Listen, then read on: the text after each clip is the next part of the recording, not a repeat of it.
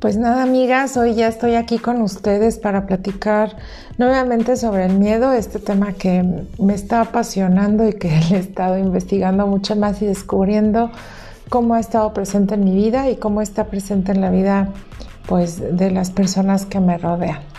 Y mm, esta semana me tocó escuchar a Rosa Barocio, no sé si la conoces, pero te la recomiendo. Es autora de varios libros como Disciplina con Amor. Em, la verdad es una autora que me ha acompañado por varios años. Tengo, tengo varios libros de ella y algunos cursos que que compré en algún momento y que los tengo en mi computadora y que de repente los vuelvo a escuchar. Y esta semana justo escuché el, curso referente al miedo. Me faltan dos, audios por, terminar, pero fíjate que eh, los escuchaba porque ahorita, justo ahorita estoy teniendo una situación relacionada con el miedo con uno de mis hijos y saqué mi arsenal de herramientas y no me funcionaron. Entonces estoy buscando entender con mayor profundidad mm, qué está sucediendo con mi hijo, cómo está viviendo él su miedo, qué, qué sucede de manera interna que le afecta ya en su comportamiento en algunos momentos, ¿no? En, por ejemplo, en ir por un vaso con agua o en este dormirse solo, en fin, cuestiones de este tipo que también, digo, como, como te decía en el podcast anterior, pues se vale, ¿no? Está bien tener miedos, es, es válido, es permitido. Em, y aquí me detuve a investigar y a leer un poco más qué puedo hacer para ayudarle. Este, y, y, bueno, pues hoy te quiero compartir también un poquito de estas reflexiones. Fíjate que eh, dentro de las verdades que, he descubierto, pues algo que es cierto es que vas a sentir miedo mientras estés creciendo. Eso quiere decir, esta verdad número uno que te comparto es que todo el tiempo somos susceptibles de sentir miedo, porque eh, el miedo nos muestra esta parte tan necesaria que tenemos de darnos cuenta de, aquello que nos importa y de aquello en lo que nos enfocamos consciente o inconscientemente también. Y de cómo eh, eh, este sentimiento se expresa de tantas, tantas maneras, ¿no? Por ejemplo, una persona tímida o una persona extrovertida, ¿no? Lo contrario, o una, mm, o también ciertas acciones o comportamientos que tenemos que que si, te paras a mirar, si te detienes un momento a identificarlas y realmente a mirarte con honestidad, pues puedes descubrir, por ejemplo, eh, qué, te pone más nerviosa, ¿no? Cuando vas a ir a una reunión donde vas a conocer gente o estar, por ejemplo, con ciertas personas que no te agradan. Em, estar en contacto o en situaciones que son complicadas para ti de manejar porque las relacionas con otras de tu infancia, en fin, el miedo está presente en un montón de comportamientos que tenemos y de, de momentos en nuestro día, ¿no? Y la verdad, yo no sé tú cómo andes, pero yo estoy decidida a decirle sí, es decir, a, aceptar que lo tengo, aceptar que vive en mí, aceptar que ha aportado grandes cosas en mi vida, que me ha alejado de muchas otras, pero también acepto que este miedo me ha limitado mucho, ¿no? Ha impedido que mm, haga o deje de hacer ciertas cosas, porque no solamente se trata de hacer, ¿qué ¿Qué no he podido dejar de hacer por miedo? Por ejemplo, estar con una persona, mantenerme en una relación o mantenerte en una relación, en una amistad, eh, incluso con los clientes. Eh, eh, a, veces creo que en el negocio o en los negocios podemos tener clientes que no los queremos como clientes, que, pero nos da miedo decirles gracias, porque entonces ese ingreso va a dejar de llegar a nuestro trabajo, ¿no? a nuestro negocio. Y, preferimos quedarnos con él y sacrificamos muchas cosas. Y por cierto, bueno, también te platico que esta mm, aventura con el miedo me ha llevado también a explorar otros libros y a, acercarme a otras herramientas que, si bien eh, ya lo había hecho y es una herramienta que practico y que, procuro practicar, por supuesto, y que, vemos en muchos cursos de los que damos en Transforma, eh, pues también la verdad es que es algo de lo que creo que nunca voy a dejar de aprender, que es la asertividad. Aprender a decir que no. En otro momento te platicaré de ese tema. Entonces, bueno, para no hacerte el cuento largo el día de hoy, este, bueno, pues te, te platiqué la verdad número uno acerca del miedo, que es que no va a desaparecer mientras sigas creciendo. Y yo espero que nunca desaparezca, porque eso quiere decir que estoy buscando cosas nuevas, que estoy en movimiento, que estoy creciendo, que estoy buscando romper mis propias barreras y mis propios límites para ser mejor persona, para ser más feliz, para ser simplemente, ¿no? Así que eh, la, semana pasada te compartí las primeras dos estrategias para reconciliarte con ese miedo y para aprovecharlo, ¿no? Entonces, la semana anterior te platiqué sobre validar tu miedo y sobre, perdón, sobre reconocer y, y sobre validar que es que pues eres humano y se vale tener miedo, ¿no? Y ahora, bueno, las dos estrategias que te comparto el día de hoy es analizar de dónde viene tu miedo, cuál es el objeto, cuál es em, eh, la razón por la que se creó este miedo en ti. Realmente se trata de analizar, pero no quedarte en ese análisis. Acuérdate que demasiado análisis da parálisis, ¿no? Se trata de identificar la causa para comprenderla, para que tú sepas de dónde viene y, que puedas comprenderte a ti misma. Por ejemplo, si yo, em, no sé, rehuso, por ejemplo, a ir a, reuniones, aunque sea vía Zoom, a reuniones en donde puedo conocer a nuevas personas porque eh, eh rehuso a ir a este tipo de reuniones. Y si yo me pongo a analizar qué es lo que está sucediendo en mí o por qué tengo este miedo a ir a reuniones, pues podría yo encontrar causas como que me da miedo en lo que vayan a pensar de mí, o sea, el qué, van a decir, la imagen que pueden tener o la imagen que se pueden hacer acerca de mí misma. O me puede dar miedo hablar en público en esa reunión y equivocarme y entonces que la gente vea que me voy a equivocar, ¿no? Bueno, por ejemplo, pueden ser miles de causas, pero cuando logras analizar y, y comprender, por qué me cuesta trabajo ir a reuniones donde voy a conocer gente nueva, es mucho más fácil aplicar la cuarta herramienta que es soltar. Es decir, una vez que encuentro la causa, suelto y digo, bueno, ¿y qué si la gente piensa? ¿Y qué si me equivoco? ¿Y qué si me sale mal? ¿Qué es lo peor que puede pasar si me sale mal? Que se rían y ¿Qué es lo peor que puede pasar? Que no cierre un negocio o que no haga nuevas relaciones para, mm, de amistad y voy a tener otras oportunidades, voy a tener otros momentos y me va a salir mejor.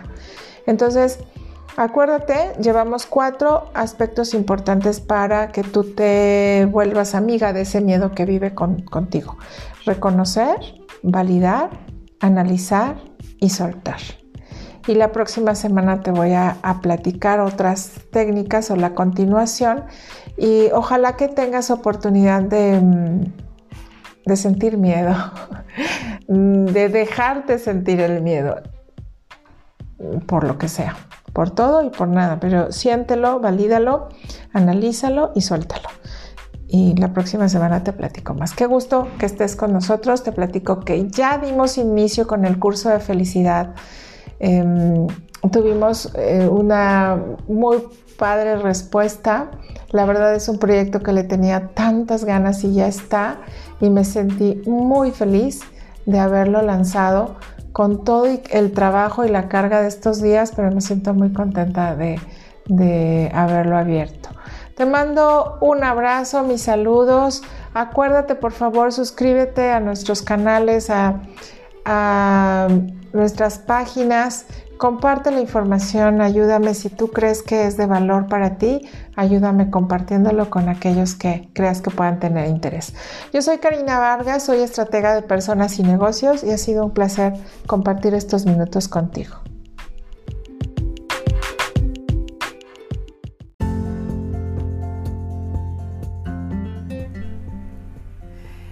Hoy estamos aquí iniciando esta nueva temporada de podcast. Estoy súper, súper contenta y emocionada. Eh, hablaremos, seguiremos la misma línea que en la temporada anterior de temas relacionados con la empresa, con la casa, con las relaciones, en fin.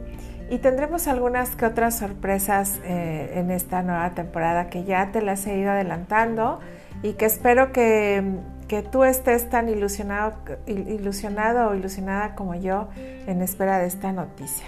Y bueno, pues eh, hoy quiero platicarte del poder de la perseverancia y, cómo lo vivimos en, una empresa y también en casa y sobre todo de manera personal.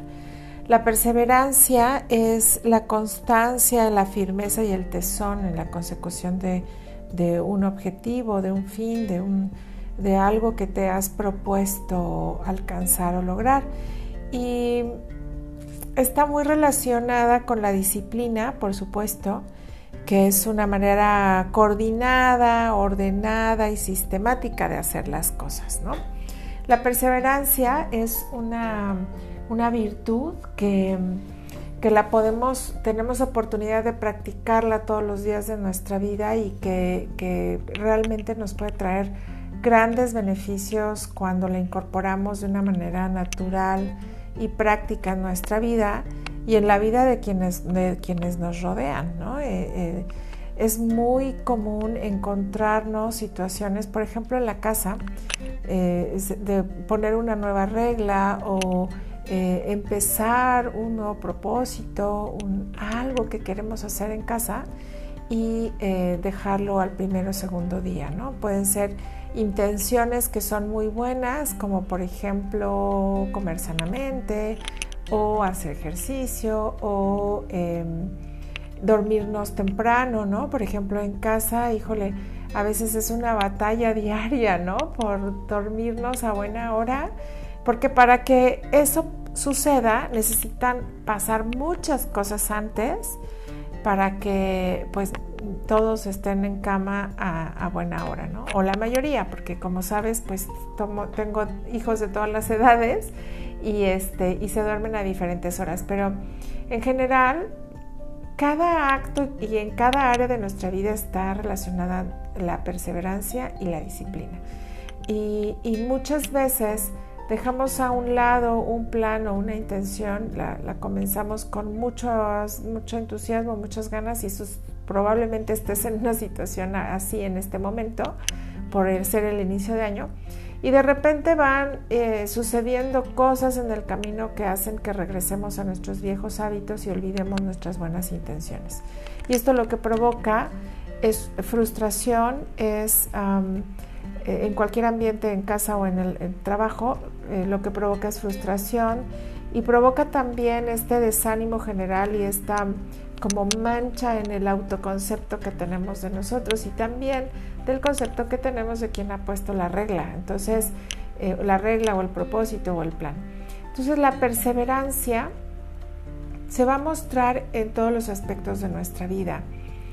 y en la empresa eh, una, una, manera muy sencilla de mirar si somos perseverantes y disciplinados es, por ejemplo, la aplicación del reglamento interno. Cualquier política o regla que tenemos por escrito y si hoy me siento y la analizo y veo que no se está llevando a cabo, pues es, es una regla eh, que se puso de adorno y que en realidad el mensaje que se está mandando a los colaboradores es que las reglas no importan. Y en una organización, sea empresa o familia, en donde no se siguen las reglas, en donde no se ponen los límites claros y, el caminito que hay que seguir, pues nos lleva a un caos y a un desorden que a veces es mucho más complicado eh, controlar, ¿no? que es mucho más complicado dirigir. Entonces, ¿qué recomendaciones te doy para para ser más perseverante y disciplinado o disciplinada, bueno, eh, pues una de las cosas más importantes para mí es que tengas un sistema, que vayas desarrollando un sistema que te permita ah, seguir este caminito de una manera más sencilla y eh, que llegues a algún momento en que incluso pueda ser automático, que ya se vuelva parte de la cultura de la empresa o parte de la forma de ser de tu familia. Y eh, este sistema eh, puede ser, la verdad, muy, muy sencillo. en, casa puede ser el qué hacer a la hora de levantarte, poner tu cama, ¿no? Sacudir tu cama, tender tu cama, eh, poner zapatos en su lugar, sacar tu ropa para bañarte, en fin, son cosas que, que en realidad pueden ser muy sencillas y que la recomendación es esa, que lo mantengas sencillo y que te va a llevar a un mejor uso del tiempo o a que estén listos para desayunar a la hora o que colaboren a la hora del desayuno. La verdad es que son dinámicas que, que una vez que las empiezas a practicar y a, a, repetir y a repetir y a repetir y a repetir, porque ese es el sistema, es la repetición, ya todos entramos en una dinámica en que ya ni siquiera lo tienes que decir lo tienes que preguntar. Eh, son eh, maneras de conducirnos que van a facilitar otra cosa. Y aquí paso al segundo, al segundo punto que quiero recalcar hoy. Eh, si bien vamos a trabajar en un sistema o, dentro de tu día vas a desarrollar diferentes sistemas y eso es lo que yo te recomiendo, también es importante que mantengas tu mirada y que en, en, que eres humano, en que sepas que puede ser que a veces no salga o que haya cosas que son diferentes. Por ejemplo, en casa pues si hay un hijo que se enfermó o si eh, sucedió algo que no estaba planeado, pues bueno, ese sistema no se podrá aplicar de manera perfecta o ideal. Sin embargo, al día siguiente lo, vas a tener la oportunidad de aplicarlo también. Y en la empresa, eh, no sabes cuántas empresas... Eh, reviso y con cuántas empresas trabajo que se enfrentan a esta situación de eh, inconsistencia y de incumplimiento de, los reglamentos y las políticas internas. ¿no? ¿Y por qué? Bueno, pues porque también en las empresas los colaboradores se vuelven parte o como si fuera una familia y justamente están viendo cómo romper los límites o cómo eh, tomarle la medida a quienes están revisando y supervisando que se ejecuten este, este reglamento y estas normas. Y, es la misma recomendación que en casa. Crea sistemas, eh, revisa que esos sistemas realmente estén funcionando y se estén ejecutando. O sea, no podemos definir un sistema o un proceso y esperar que solamente por la definición se lleve a cabo. Necesitamos eh, tener un tiempo de implementación y tener la supervisión adecuada de, esa, de ese sistema para eh, también hacer las revisiones eh, o las mejoras necesarias y continuas y eh, hasta que quede realmente instalado y tatuado en, en, el comportamiento y en la cultura de nuestra organización.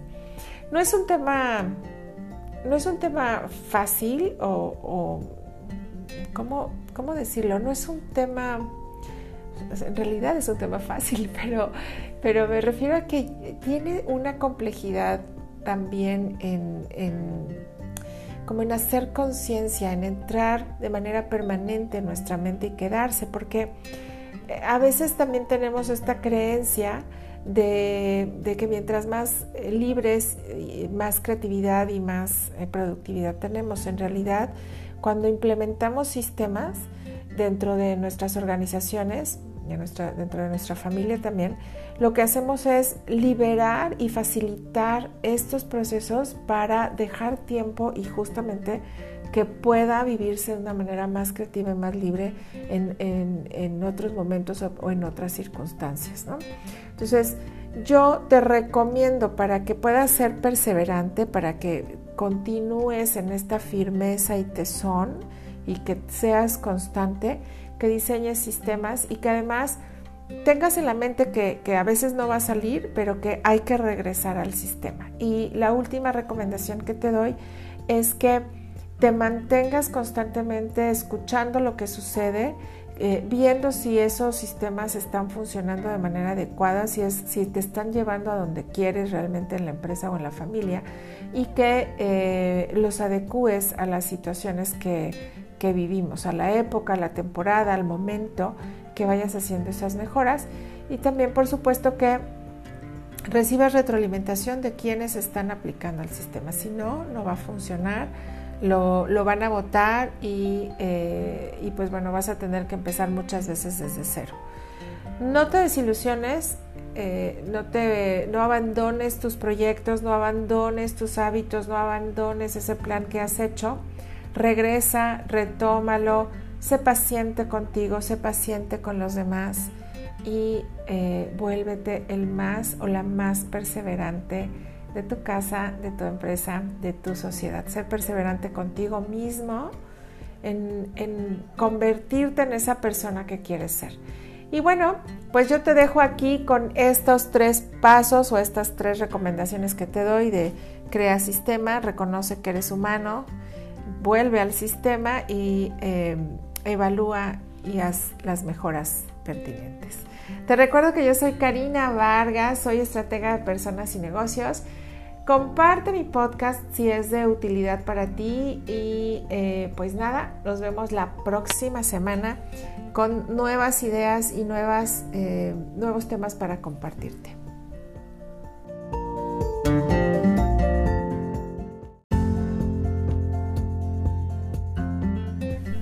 Amigos, muy buenos días. Estoy o tardes o noches, dependiendo de qué hora me estés escuchando. Estoy muy contenta de estar hoy contigo y de que me acompañes, por supuesto. Pues fíjate que hoy te platico que todavía tengo COVID, ya llevo unos 10 días, 11 días por ahí. Ya muchísimo mejor, la verdad es que ya de salida. Y, y hoy quiero compartirte un poquito de la experiencia que tuvimos en casa con este virus que, que nos tocó.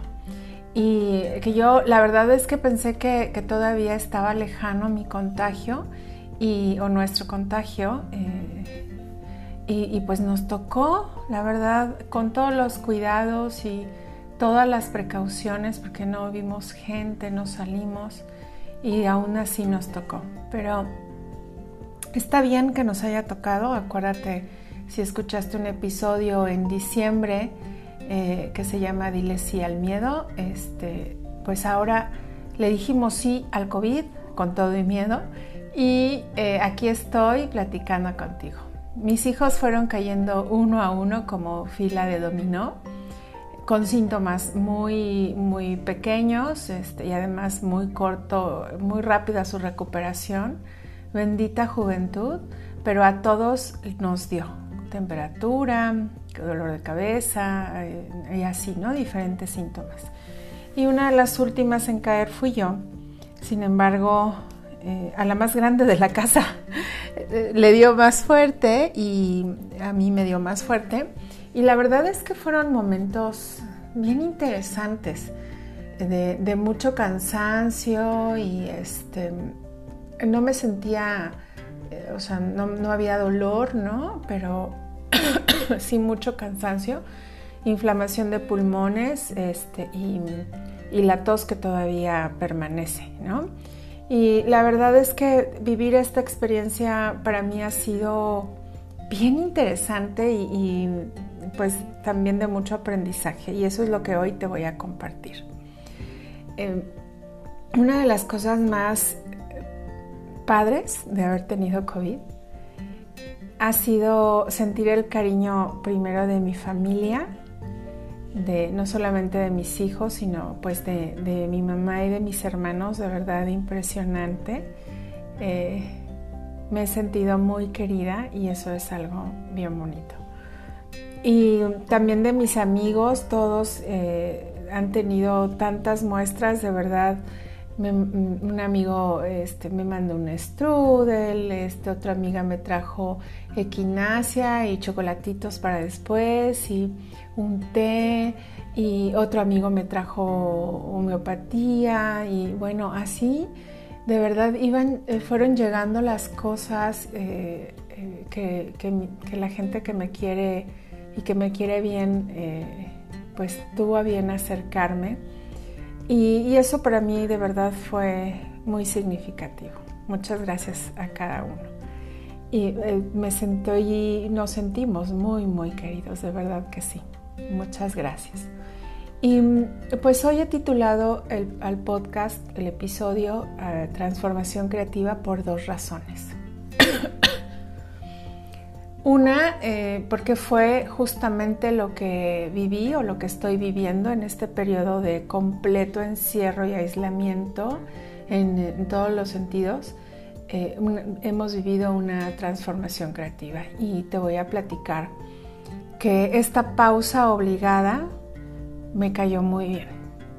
Me cayó bien para...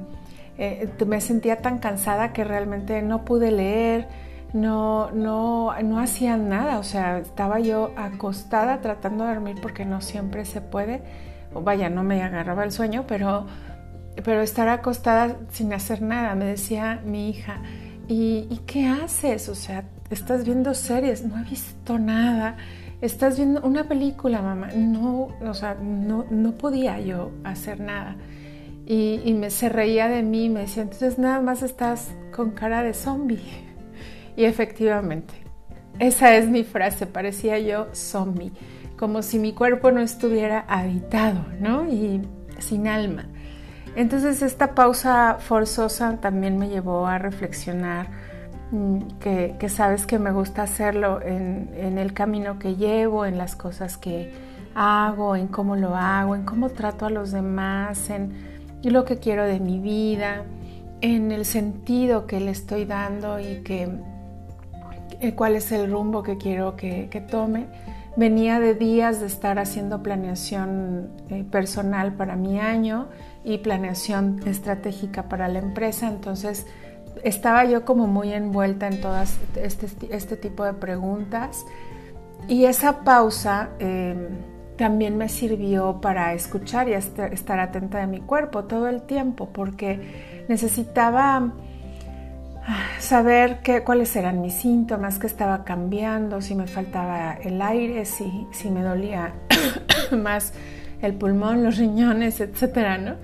Em, y, y, tratar de entender lo que sucedía en mi cuerpo o lo que está sucediendo en mi cuerpo todavía y cómo ayudarle a mi cuerpo también a curarse a través de, eh, estoy utilizando una herramienta que se llama visualización creativa y que pues me ayudó a, también a, ir sanando más rápido.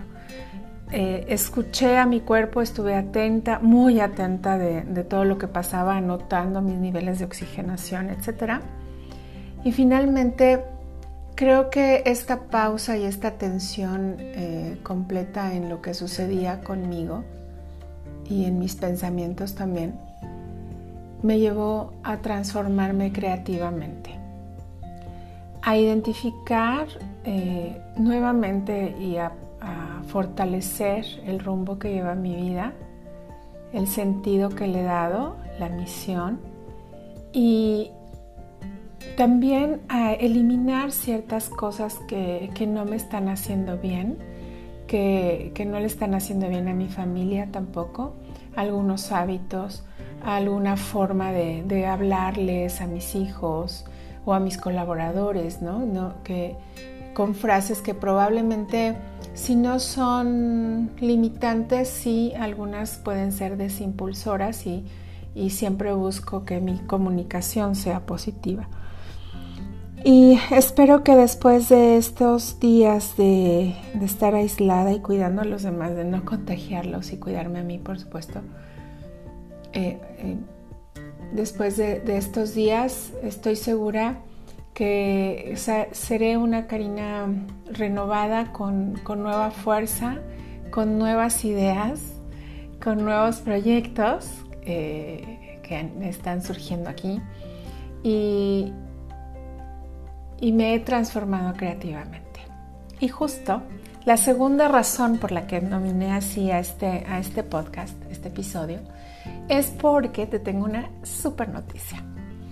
Mi amigo Rafael Cid de Fusión Creativa es mi amigo desde hace muchos años y tenemos algunas cosas en común. Una de ellas es el año de fundación de nuestra empresa. Ambos estamos cumpliendo este año 17 años de haber fundado nuestras empresas. Eh, transforma Personas y Negocios y Fusión Creativa. Pues bueno, Rafa y yo nos hemos organizado y daremos a mediados de febrero, el 18 comienza nuestro workshop, eh, haremos un workshop que se llama justamente Transformación Creativa. Uniendo eh, las palabras de, de nuestras empresas, diseñamos este taller que está pensado, perdón, está pensado para que puedas eh, darle el empuje que necesitas a tu empresa y acelerar su crecimiento. Está armado en dos bloques. El primero lo daré yo em, con, hablando y ayudándote a diseñar tu filosofía institucional a través de técnicas muy novedosas no se va a tratar de que tú me digas cuál es la filosofía y qué piensas, no, yo voy a utilizar diferentes técnicas para que llegues a descubrir, descubrir cuál es esa filosofía que estás viviendo en tu organización, o si ya la tienes o la que quieres crear. Y eh, te llevaré de la mano paso a paso para que, descubras esos puntos que son importantísimos para dar dirección camino, enfoque y finalmente que te lleve a los resultados que tú quieres. Y en la segunda parte entrará eh, Rafa, que es el experto en marcas, y, eh, él te llevará de la mano también para que tú descubras cómo comunicar adecuadamente eh, tu marca, qué, qué tienes que hacer, qué tienes que decir, cuáles son los mensajes, en fin, te llevará de la mano y muy puntualmente y con toda su experiencia para que puedas sacarle provecho a tu marca. Estaremos trabajando juntos, es la primera vez que lo vamos a hacer y estoy muy contenta y muy emocionada y espero que tú también y que encuentres de utilidad este taller. Y te invito a que nos escuches la próxima semana porque esa es la, la tercera noticia o el tercer punto que te quiero platicar. La próxima semana voy a inaugurar eh, el podcast, una vez al mes haré una entrevista a un amigo o amiga que admire, que, sé que eh, va a tener algo que aportar a tu vida y que quiero que sea abrir este espacio para, para preguntarle a otros y cómo le haces. ¿Cómo le haces tú para? Y bueno, pues que, que surjan cosas padres. Y mi primer invitado será Rafael Cid la próxima semana, así que no te lo puedes perder. Y bueno, pues ya me pasé de tiempo, amigos, tenía muchas ganas de platicarles cómo le habíamos hecho y cómo le estamos haciendo con el COVID aquí en casa. Le dijimos sí, lo aceptamos, lo vivimos, dejamos que pasara y que hiciera lo que tuviera que hacer en nuestros cuerpos, obviamente con todas las medicinas y pensamientos positivos y lo estamos dejando ir. Acuérdate que yo soy Karina Vargas, soy estratega de personas y negocios y estoy muy contenta, muy muy contenta de estar aquí y de que me escuches. Nos vemos la otra semana.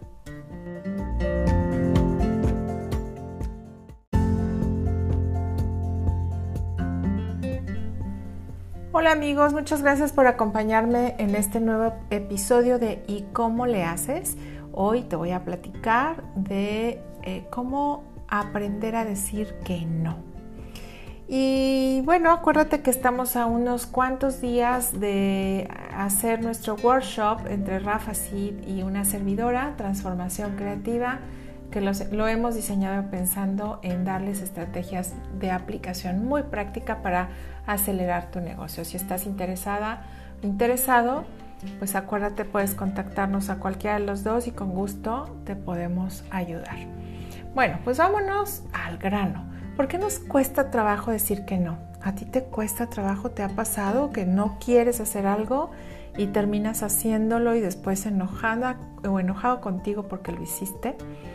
¿Qué aspectos o elementos están implicados cuando digo que no? Y bueno, empezando punto por punto, pues te puedo decir que lo primero que interviene para, para saber decir que no y para poder decir que no es la seguridad y la confianza que tienes en ti misma o en ti mismo.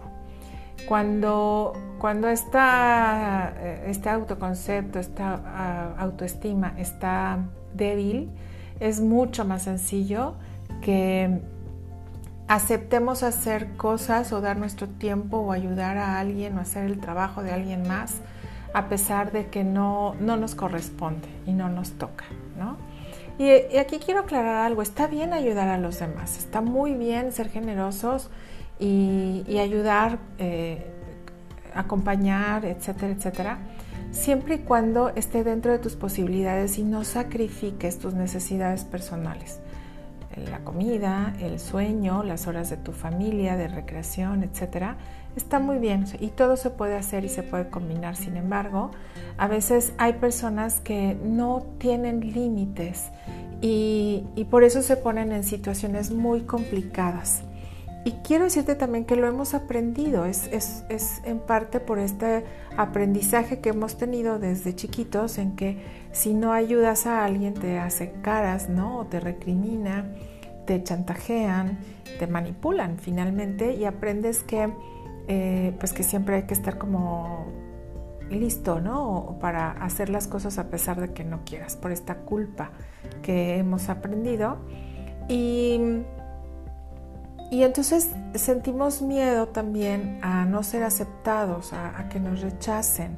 Y, y, pues aquí es en donde se empieza a mezclar todo, ¿no? Entre la culpa, el miedo a no ser aceptados o el rechazo con la seguridad y la confianza. Por eso es que continuamente me oyes hablar de estar trabajando en, conocerte, en saber qué sí te gusta, qué no te gusta, en cómo eres, cómo reaccionas, cómo te comportas ante ciertas situaciones. ¿no?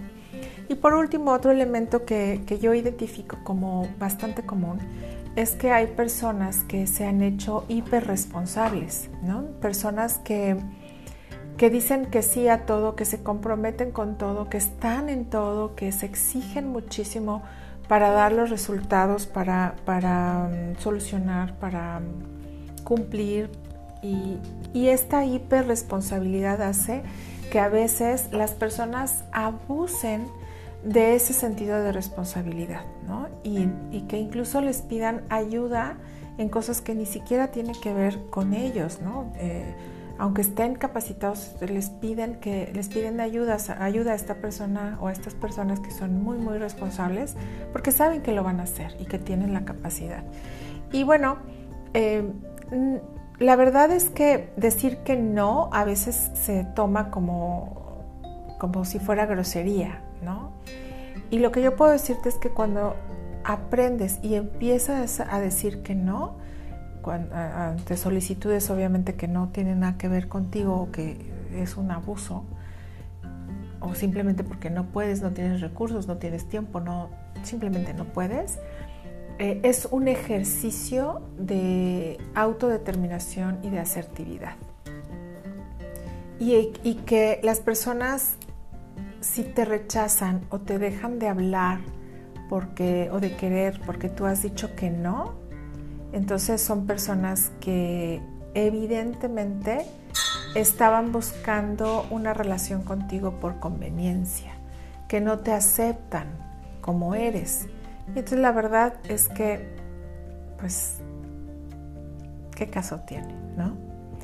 Eh, una relación, pues, en una relación pues hay reciprocidad, sea de amistad, sea de trabajo, sea de cualquier tipo de relación, debe haber reciprocidad.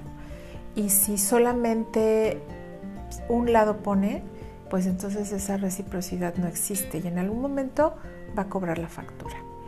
Entonces, bueno, no somos monedita de oro para caerle bien a todo el mundo, también tenemos que partir de eso y de aceptar que habrá personas a las que, que sí te van a aceptar así como eres y habrá personas que no les gustes y está bien, está bien y eh, cuando te encuentres a una de esas personas, pues aprende, habrá algo que te pueda dejar. Bueno, pues entrando en materia, ¿qué, ¿qué, pasos puedes seguir para aprender a decir que no de manera asertiva? Que tú te sientas bien y que también la persona a la que le estás diciendo que no lo pueda tomar mucho mejor. No es garantía de que, de, que no se vayan a molestar o a sentir, eh, porque habrá personas en el camino, te encontrarás personas que creen que tienen el derecho sobre los demás, ¿no? Y cuando les dicen que no, pueden hacer berrinches y eh, pueden chantajearte o manipularte o tratar de manipularte. Lo más eh, importante es que tú sepas hasta dónde se puede y hasta dónde no, ¿no? Entonces, ¿cuáles son los pasos? El primero es identifica en qué situaciones, contextos o personas o con qué personas te cuesta trabajo decir que no. ¿Y qué sucede contigo en esas situaciones o con esas personas? ¿Qué pensamientos vienen a tu mente? ¿Qué, te dices a ti mismo cuando te están pidiendo algo que no quieres hacer? ¿Cuál es el diálogo interno? Y después, ¿qué sentimientos te provoca? ¿Qué sientes? ¿Te sientes eh, culpa? ¿Sientes pena? ¿Sientes enojo? ¿Qué sientes? Y también qué representan esas personas. Puede ser que, que, no sé, por ejemplo, con alguien de tu familia en especial te cueste trabajo decir que no y ese alguien, por supuesto, continuamente te pide cosas que no quieres hacer. O puede ser que un amigo, ¿no? O un grupo de amigos o en un grupo de, colegas, en fin. Identifica dónde y cómo se dan y qué sucede, qué hay atrás de este comportamiento que te está pasando. Y el segundo punto para aprender a decir que no es qué sentimientos te quedan después de no haber podido decir que no. Te sientes como si alguien hubiera abusado de ti, enojado, triste. Y vamos a suponer que, bueno, que no pudiste decir que no. Y cedes, ¿qué pasa contigo? Generalmente las personas nos sentimos enojadas o frustradas ¿Y por qué te pido que, analices esto? Porque se va a convertir en una señal de dónde tienes que empezar a poner límites y decir que no. En dónde vas a, trabajar, qué situaciones están presentando que no puedes decir que no. Y esto se, lo que, o hacia dónde vamos es a que lo conviertas en un aprendizaje, que identifiques estas señales de, personas, situaciones, etcétera, y en ti las emociones y pensamientos que se provocan para que se vuelvan señales que te eh, den la indicación de, de, detente, haz un alto y di que no. Y el tercer punto es decide cómo actuarás en las próximas ocasiones que se te presente una situación, es decir, una situación similar, conviértelo en aprendizaje. Eh, y algo que es seguro es que se te van a presentar las situaciones en donde te vas a, sentir conflictuado entre decir que sí o decir que no. Y eh, una vez que, haces este análisis, que, analizas estas, estas, próximas ocasiones en que se te puede presentar una situación, pues tienes que decir si vas a seguir aceptando todo lo que te piden o estás listo para decir que no de una manera asertiva. Y generalmente cuando hacemos este proceso, pues ya, me doy cuenta que no quiero y que tengo el derecho, la oportunidad, la capacidad también de decir que no. ¿Y cómo se los vas a decir? Bueno, una, eh, y, si te fijas, todo lo que te estoy diciendo es análisis, ¿no? Es, es sentarte a ver qué, qué sucede dentro de mí. El cuarto paso que yo te sugiero es crea diferentes escenarios y mírate actuar respondiendo a tu necesidad y con absoluto respeto a ti mismo o a ti misma. ¿Qué quiero decir con esto? ¿con, qué, eh, ¿Con qué persona me cuesta más trabajo? Voy a imaginarme situaciones, llamadas eh, o, eh, situaciones en las que me piden algo y que yo no quiero. ¿Cómo le voy a contestar? ¿Qué le voy a decir? Y siempre siendo muy respetuoso, primero conmigo misma o conmigo mismo, y también siendo muy, muy respetuoso y empático con la otra persona. Eh, atendiendo a... Hay un modelo de comunicación no violenta que te recomiendo y ya te había hablado de, ese, modelo. Y, atendiendo a las necesidades de la otra persona, Eh, no sé, por ejemplo, si alguien me dice, oye Karina, ¿me puedes ayudar con, me puedes hacer una presentación porque voy a ir a, ver un cliente y, a ti te salen muy bien las presentaciones? Yo le diría, oye, a mí me encantaría poder ayudarte, sé que es algo importante para ti, suena que, que es algo importante. Fíjate que lamentablemente no puedo, tengo tiempo que dedicar a mi trabajo y a mi familia y, eh, pues creo que es algo que te corresponde hacer a ti. Eh, incluso le podría yo recomendar alguna aplicación o algún profesional que se dedique a esto y ayudarlo a resolver su problema. Sin embargo, no dedicaría tiempo a hacerle yo la presentación. Entonces, eh, es un esquema bastante sencillo. No voy a profundizar en el modelo de comunicación no violenta. Eh, te invito a que lo investigues. El autor del libro es Marshall Rosenberg y lo puedes revisar. Eh, eh, puedes revisar la metodología perfectamente. En los próximos episodios te hablaré un poquito o seguiré hablando de aprender a decir que no, los límites para los hijos y también los límites en situaciones dentro de la empresa, o sea, cómo, cómo decir que no, por ejemplo, a un cliente. Así que, pues nos vemos la próxima semana. Yo te agradezco que me hayas escuchado y que dediques tiempo a, a y cómo le haces.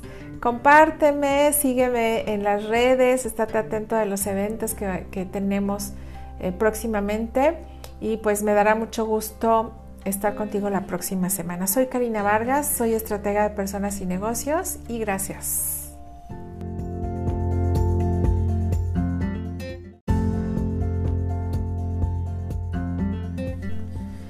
Hola amigos y amigos, ya estoy nuevamente aquí con ustedes para seguir platicando de estas estrategias para aprender a decir que no y hoy las vamos a aplicar a la empresa. Serán dos episodios. En el, día de hoy abarcaremos el no hacia los colaboradores cuando hay que decirles eh, o postergar o eh, definitivamente decirles que no o canalizarlos. Y ah, la próxima semana hablaremos también sobre las situaciones en las que tienes que decirle que no a un cliente. ¿Tú sabías que esto es posible? Pues bueno, la próxima semana te platicaré sobre este tema específico. Y eh, bueno, en las empresas lo que sucede generalmente es que nos comportamos como una familia, es semejante a una familia. Los colaboradores se vuelven como los hijos y muchas veces tienen comportamientos similares, ¿no? Tenemos a un colaborador que se hace el chistoso, ¿no? Cuando comete una equivocación, cuando comete un olvido y eh, busca como aligerar la situación a través de bromas.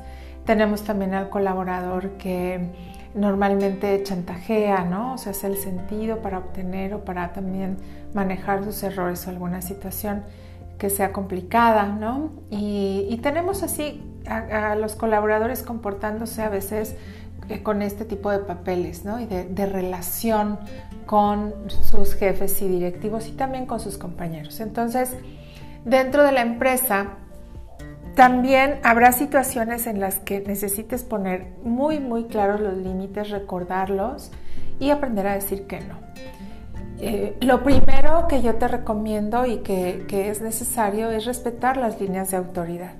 Aunque la tendencia en nuestras organizaciones son a estructuras que son, eh, están diseñadas de manera horizontal, que, que se van eliminando los puestos de autoridad, o bien otros esquemas que son más de, de estilo colaborativo, la realidad es que aquí en México vamos muy lento en esa transición y eh, pues nos está costando trabajo y en realidad hay muchas que definitivamente ni siquiera están intentando migrar a un tipo de organización que es más, más horizontal y más eh, colaborativa.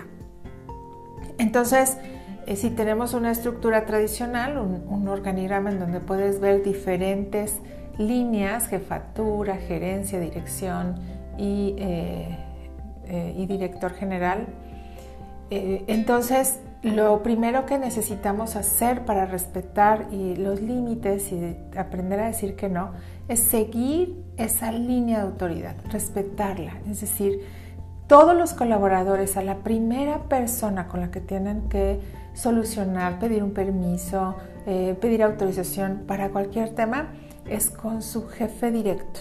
La persona que en la estructura está exactamente arriba de su puesto. Esa es la línea que tenemos que, seguir, ese es el camino. Una vez que el colaborador llega con el jefe y escucha la situación, se pone atento a todos los, a todos los detalles, entonces toma una decisión. Si, si por ejemplo, si fuera un permiso, eh, pues puede decir que sí, puede decir que no, o bien si no le compete a él por el rango de, de decisión que tiene, a él o a ella, entonces tendrá que darle la instrucción del camino a seguir a ese colaborador. Lo que no podemos permitir nunca eh, es que eh, esa persona, nuestro, nuestro colaborador, se salte las líneas de autoridad. Si yo lo permito y lo consecuento, pues va a ser una práctica continua en la organización, se vuelve parte de la cultura. Y acuérdate que es, esa cultura son los comportamientos que tenemos y que reflejan nuestros valores, nuestras creencias, nuestro ambiente también de trabajo lo, muestra y que le manda señales a los colaboradores. Entonces hay que permanecer firmes, eh, respetar esa línea de autoridad y en el caso que, por ejemplo, una persona se salte estas líneas, se, se salta al jefe directo, y se va con el director general, se le encuentra en los pasillos y de una vez lo, se acerca, se aproxima, pues el director lo que tiene que hacer, o cualquiera de las líneas de autoridad, los jefes y directores, cuando, cuando identifica que un colaborador se está saltando a sus jefes directos, lo que tiene que hacer, y que esta es la segunda estrategia o herramienta o técnica que te propongo, es regresar la pelota.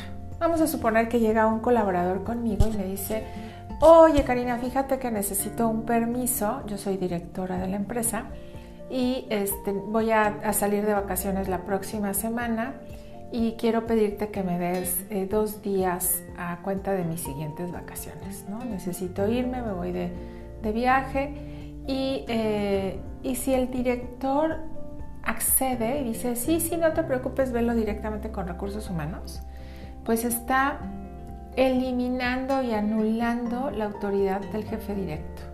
¿Y qué va a pasar? Pues que por supuesto que ese colaborador lo volverá a buscar cuando tenga una necesidad y le pedirá que lo resuelva. Y esto se vuelve una práctica común. Y el director se dedicará a resolver este tipo de situaciones que ya tenemos quien lo resuelve en la empresa. Entonces, ¿cómo se aplica la técnica de regresar la pelota? O hablando en términos más coloquiales, todavía es eh, regresar los changos, cada quien sus changos, ¿no? Tengo un amigo que dice, Cari, ese es tu chango y tú lo bañas. Bueno, pues entonces el director eh, o directora tendrá que regresar el chango regresar la pelota. Es decir, oye, eh, eh, oye fulanito, eh, te agradezco la confianza, qué bueno que te acercaste conmigo. Fíjate que quien tiene que autorizarte este tipo de permisos es tu jefe directo. Aunque yo quisiera, no tengo la posibilidad de ayudarte. Quien tiene que hacerlo es tu jefe directo. Si él te dice que sí, está bien. Si él te dice que no, está bien. ¿Por qué, tenemos que fomentar el respeto a la línea de autoridad y regresar la pelota cuando el, colaborador se salta esas líneas? Bueno, porque el mensaje que estás dando es claro. Primero, tú respetas a quienes tú mismo le has dado la autoridad y confías en estas reglas o en estas eh, estructuras que existen en tu organización y les estás dando el peso adecuado. Además, el mensaje que le mandas a ese colaborador es de que eh, estás en conocimiento y que las cosas se hacen bien en tu organización, que tienes, eh, que tienes estos lineamientos y los cumples. Porque me ha pasado en muchas organizaciones que tienen políticas y tienen una estructura bien definida, pero solamente en papel. En la vida real esas políticas las hacen este, como liga, ¿no? Como, como masa de pan, la pueden estirar y regresar y la estiran y después ya le dan forma y quieren que se quede así, pero nuevamente vuelven a estirarla y la regresan. Y lo que sucede en los colaboradores es una completa incertidumbre. y se sienten un poco desorientados, confusos, ¿no? De a quién le pregunto, a quién le digo, ahora sí me van a dar permiso o ahora no. Y nuestras decisiones las vamos a basar más bien en sí, en, la emoción, en el momento eh, y en el, el tipo de relación que tenga con esa persona que se está acercando. Entonces, aprende a decir que no y a marcar los límites para tener una empresa que es mucho más saludable. Y acuérdate, regresa la pelota regresa a, esa persona que te está pidiendo un permiso, eh, indícale cuál es el camino adecuado y por qué lo tiene que hacer. Regresa la pelota. Y bueno, la verdad es que habrá ocasiones en que sí necesites hacer como una excepción de esos límites, pero deben ser las menos. Eh, evitar al máximo romper las políticas y las reglas y las estructuras porque eso les da mucha seguridad a tus colaboradores. Ya saben qué esperar, ya saben qué pasa en tu organización. Y esas excepciones que pueden existir las necesitas tener muy, muy claras también. Y también te recomiendo ir anotando estas excepciones para que se vuelva aprendizaje dentro de tu organización. Acuérdate que es sumamente importante ese aprendizaje y que lo puedas capitalizar y volver también un activo de tu empresa. Pues bueno, la próxima semana, acuérdate, vamos a revisar cuándo decirle que no a un cliente. Ha pasado? Recuerda que yo soy Karina Vargas, soy estratega de personas y negocios y es un gusto estar contigo.